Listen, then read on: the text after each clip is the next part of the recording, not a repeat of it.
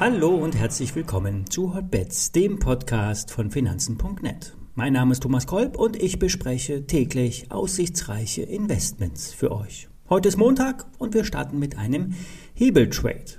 Die Sendung wird unterstützt von BNP Paribas Zertifikate, einem der führenden und vielfach ausgezeichneten Zertifikate und Hebelprodukteanbieter im deutschen Markt. Alle nachfolgenden Informationen stellen keine Aufforderungen zum Kauf oder Verkauf der betreffenden Werte dar bei den besprochenen Wertpapieren handelt es sich um sehr volatile Anlagemöglichkeiten mit hohem Risiko.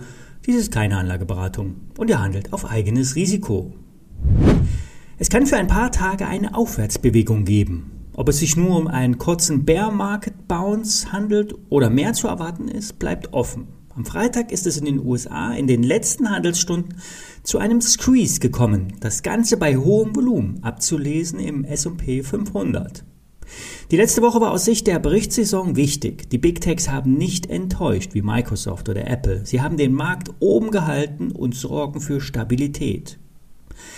Ein Wert, der noch viel mehr Potenzial hat, ist IBM. Jens Kastner, Chefredakteur von Börse Online, hat unlängst die SAP aus dem Musterportfolio geschmissen und gegen IBM eingetauscht. Getragen wird die Entscheidung vom starken operativen Geschäft. Die Umsätze im IT-Services-Bereich äh, steigen bereits an. Das Cloud-Business ist stabil wachsend. Insgesamt stieg der Umsatz um 6,5 Prozent auf 16,7 Milliarden Dollar im letzten Quartal an. Das Ergebnis kam auf 2,3 Milliarden Dollar im Quartal. IBM, IBM ist eigentlich so eine Art Value-Aktie mit Tech Spirit. IBM hat ein solides Geschäftsmodell, die Cloud-Aktivitäten, die ziehen endlich nachhaltig an und damit könnte auch ein Sprung über die 120 Euro gelingen. Da ist ein breiter Widerstand aus den letzten vier Jahren bis ähm, nach einem nachhaltigen äh, Übersprung über diese Marke sind natürlich dann auch erstmal äh, ein bisschen Luft nach oben. In Richtung 160 Euro könnte die IBM erstmal laufen. Wer das Ganze ein bisschen hebeln will, nimmt ein Hebel 6 Papier. Der Schein ist von der BNP Paribas. Die WKN lautet Paula Heinrich 6 0 Viktor Qualle. Der Schein ist sehr spekulativ.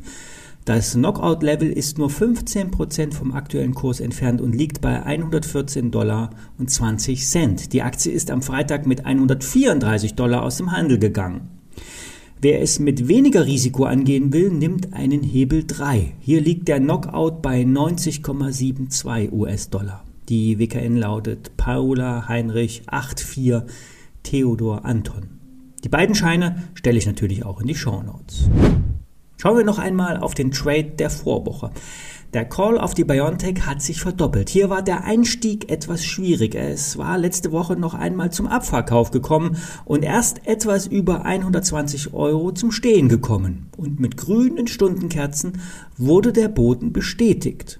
Grüne Stundenkerzen sind ein ganz gutes Indiz 15 Minuten oder 5 Minuten Kerzen können ganz, äh, können manchmal so eine Art äh, ja, Fake-Eindruck hinterlassen, Fake-Kerzen. Die Signale auf Stundenbasis sind indes viel stärker. Werden dann noch Umkehrkerzen auf Tagesbasis ausgebildet, ist das Signal noch stärker. Bei der BioNTech steht heute Morgen der Ausbruch bei 148 Euro an. Fällt die Aktie nicht mehr unter das Freitagstief von 135 Euro, könnte der Weg frei sein. Ich bin in dem Schein selbst investiert aus der Vorwoche, den ich genannt hatte.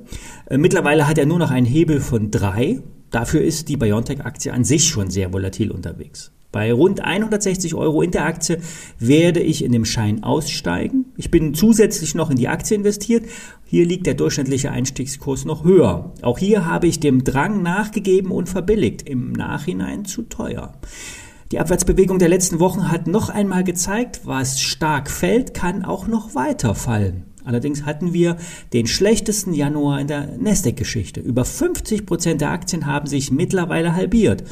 Das bietet Chancen, zeigt aber auch die Risikolage. So, nun hoffen wir auf einen starken Wochenstart.